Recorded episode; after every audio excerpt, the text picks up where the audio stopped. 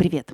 Завтра стартует новый мини-сезон подкаста «Жертва научпопа». Он будет посвящен книгам, написанным методом включенного наблюдения.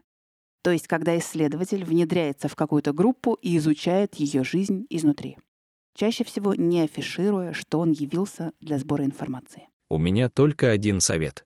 Полегче с этими вопросами «почему», «когда», «где». Люди слышат их и замолкают. Но если люди примут вас, вы узнаете ответы, даже не задавая вопросов. В этом мини-сезоне перед вами предстанут очень колоритные личности. Сектанты и проповедники, джазмены, итальянская мафия, продавцы, регулярно запускающие руку в магазинную кассу и абсолютно здоровые люди, которых приняли за сумасшедших.